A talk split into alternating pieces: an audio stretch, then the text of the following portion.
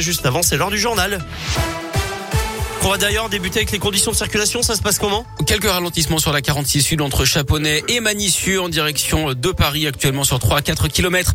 À la une, c'est parti pour les fans de musique. La billetterie de l'Inversion Fest vient d'ouvrir, événement organisé par le Loup Rugby au stade de Gerland.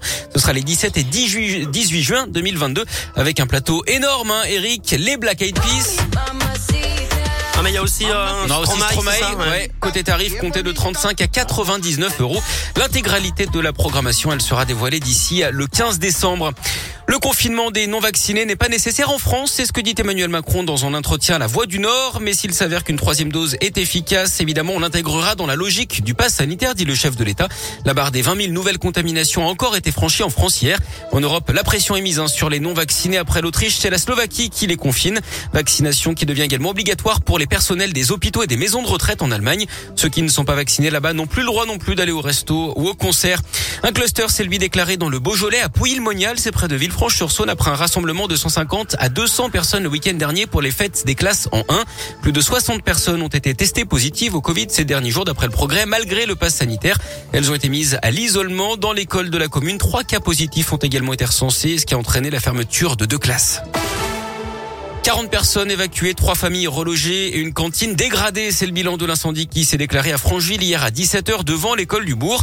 C'est un camion de livraison qui s'est embrasé. Il n'y a pas eu de blessés, mais la mairie va devoir trouver des solutions pour faire manger les enfants le midi. D'ailleurs, il y aura également des difficultés dans toutes les cantines de l'agglo lyonnaise aujourd'hui. Grève des animateurs périscolaires, avec également des difficultés pour les garderies du soir. La CGT dénonce la dégradation des conditions de travail.